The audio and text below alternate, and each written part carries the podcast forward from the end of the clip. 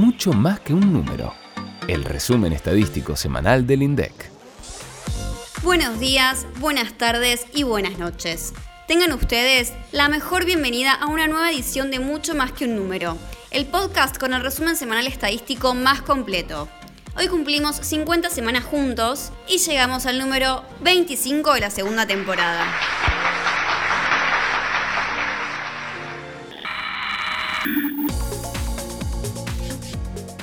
Si miraste la publicación del capítulo, ya sabes gran parte de lo que vamos a hablar, porque esta semana se difundieron indicadores del primer trimestre del año de temas económicos muy destacados, nivel de actividad, empleo, cuentas internacionales y sector energético. Pero no los hacemos esperar más, arranquemos ya mismo, ajusta los auriculares. Empecemos entonces con los datos de la balanza de pagos. En el primer trimestre del año, la cuenta corriente arrojó un superávit de 690 millones de dólares, el saldo positivo del intercambio de bienes, que fue de 3.241 millones de dólares, compensó la salida neta de dólares por el pago de intereses y ganancias y también el déficit de la cuenta de servicios. Así es, el saldo de la cuenta de servicios arrojó un déficit de 612 millones de dólares en los primeros tres meses de 2021. Comparado con un año atrás, el rojo de esta cuenta no varió demasiado, aunque tanto los ingresos como los egresos por los servicios vendidos cayeron en la comparación interanual.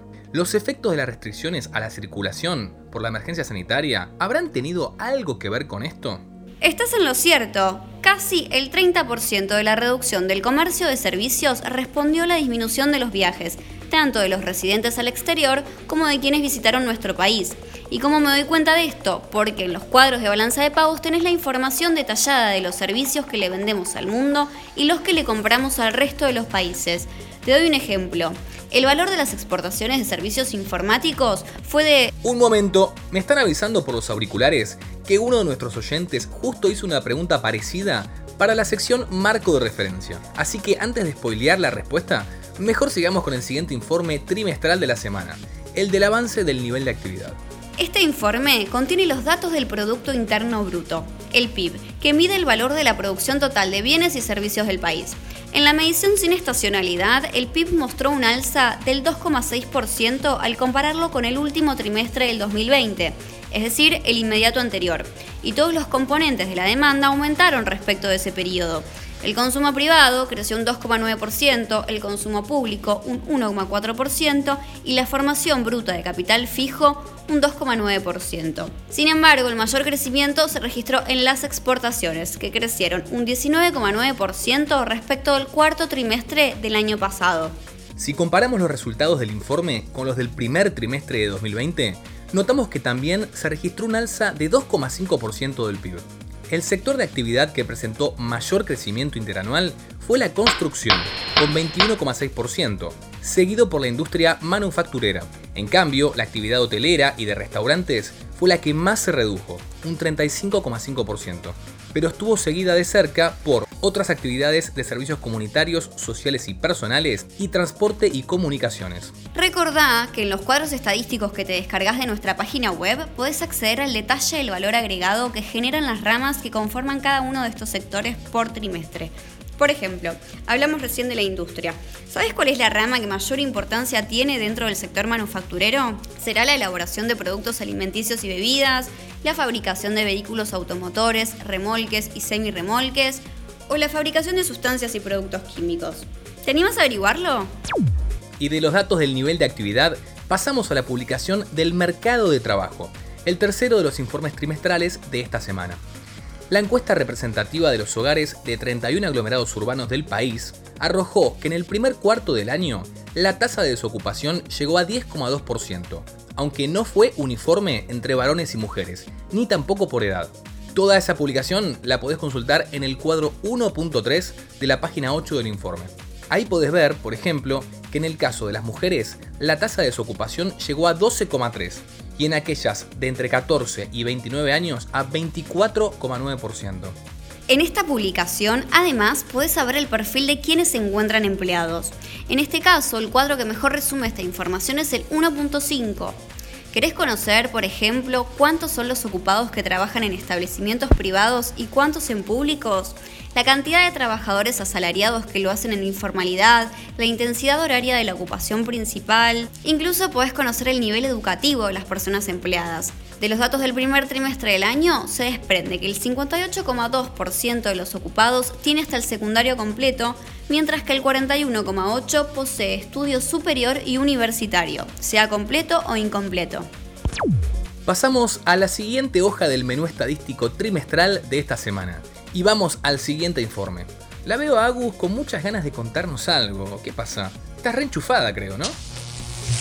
Gracias, Andy. Me ves así porque estoy con los indicadores del sector energético y tengo algunos datos más del primer trimestre para destacar. El índice de la serie original registró en el periodo enero-marzo una disminución del 6,8% en la comparación interanual. Sin embargo, contra tres meses anteriores, es decir, contra el cuarto trimestre del año pasado, la serie presentó un aumento de 0,9% si le quitamos el componente estacional. Hacemos un breve repaso por los sectores energéticos que se consideran. La generación de energía eléctrica, que excluye la que se utiliza en las centrales eléctricas, registró una baja interanual de 0,1%. La del sector petrolero disminuyó 5,5%, pero la mayor baja se dio en el sector gasífero, que en comparación a un año atrás registró una caída de 13,4%.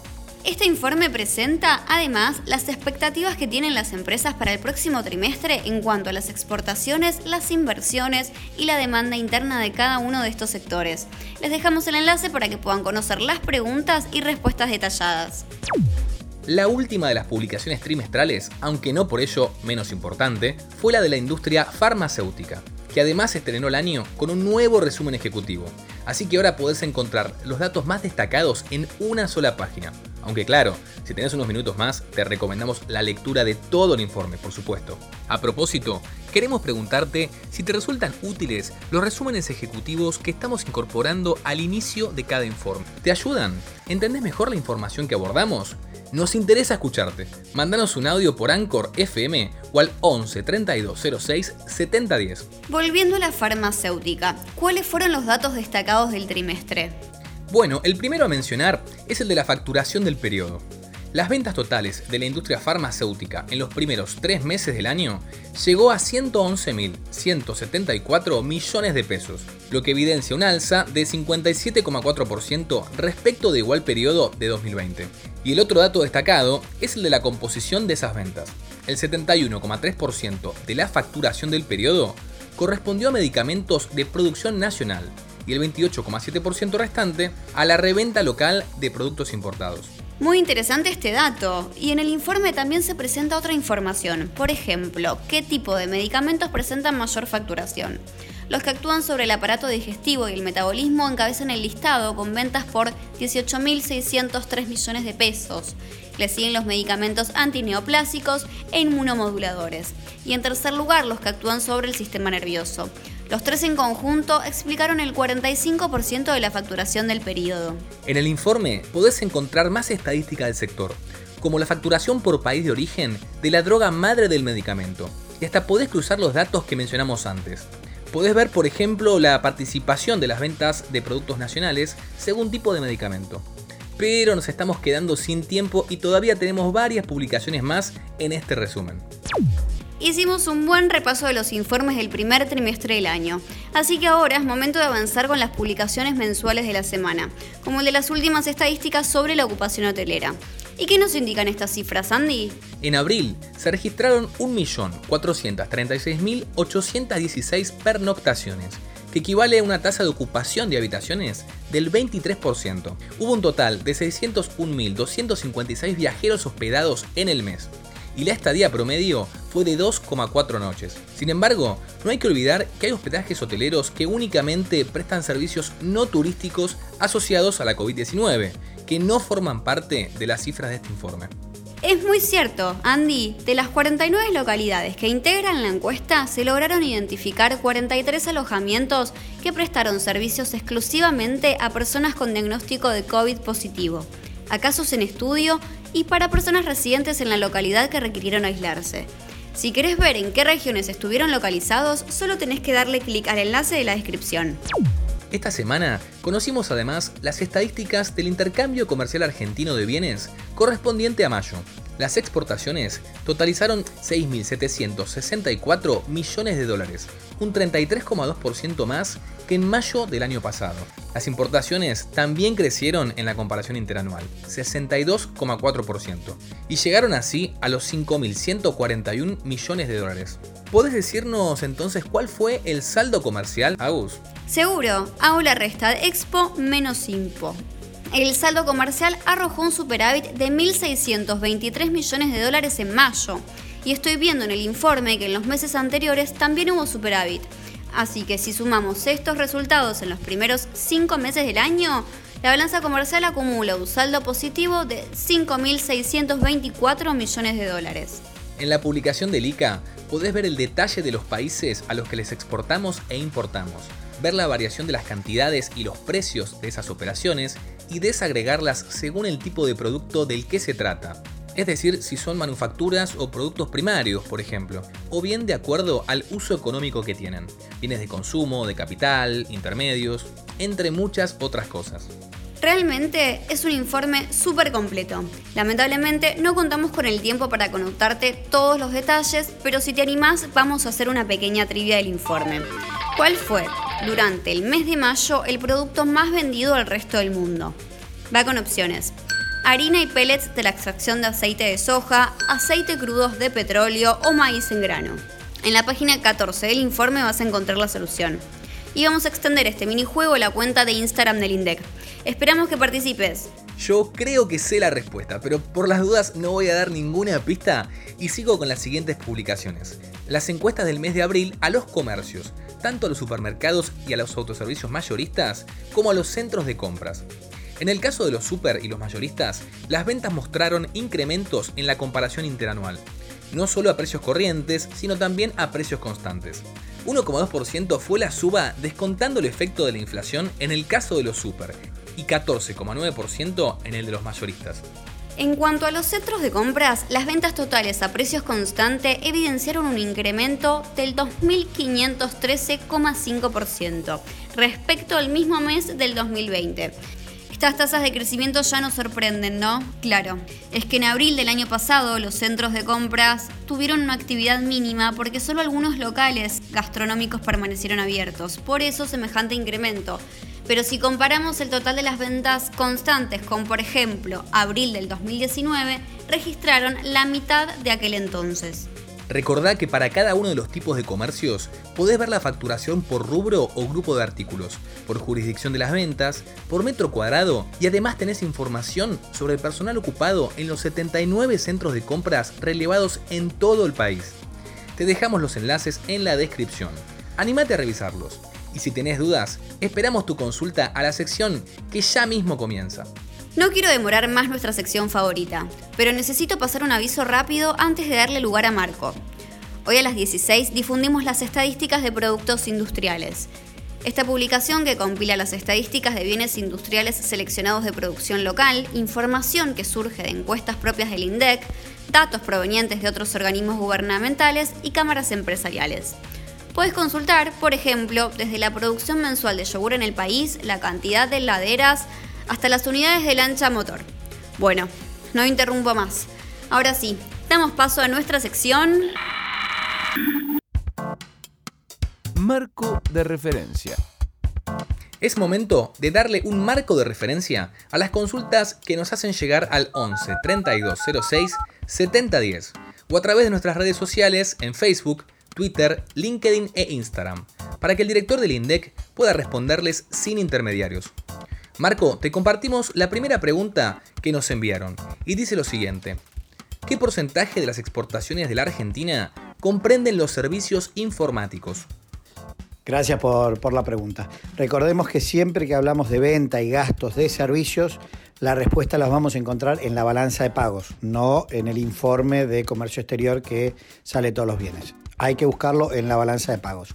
Ahí no solo podés encontrar el total de las exportaciones, sino que vas a tener además la información abierta por tipo de servicio. En el enlace te dejamos este, el link para que puedas hacer la, la descarga de la serie trimestral desde el año 2006 Y usando el cuadro 14 del archivo vas a ver que, por ejemplo, en el año 2020 las exportaciones de servicios informáticos representaron el 2,6% del total de las ventas argentinas. Recordad que además podés este, mandarnos un, mail a eh, nuestro equipo de Centros Estadísticos de Servicios, el ces.indec.gov.ar, para realizar cualquier pregunta adicional que puedas tener. Muchas gracias. Gracias, Marco. La siguiente pregunta dice, ¿cuál es la población estimada de mayores de 18 años para el 2020? Las proyecciones de población las puedes encontrar en nuestra página web www.indec.gov.ar. Ahí en la sección de población tenés que buscar los datos. Eh, esto lo vas a encontrar cuando tenés el menú desplegable donde dice estadísticas. Ahí dentro de estadísticas tenés la sección de población.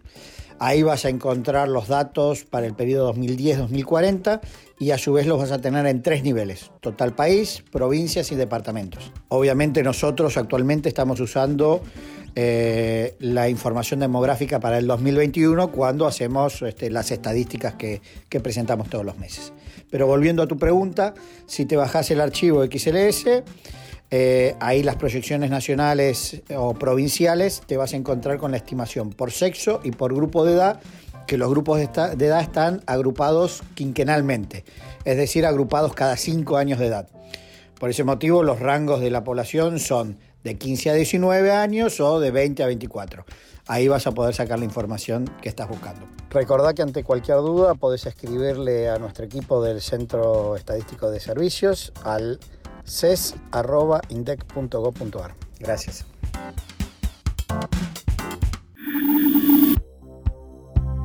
Gracias por la respuesta, Marco.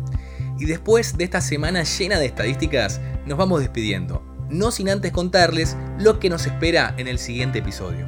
La próxima semana, la última de junio, vamos a conversar sobre la evolución de la distribución del ingreso de los hogares urbanos durante el primer trimestre del 2021.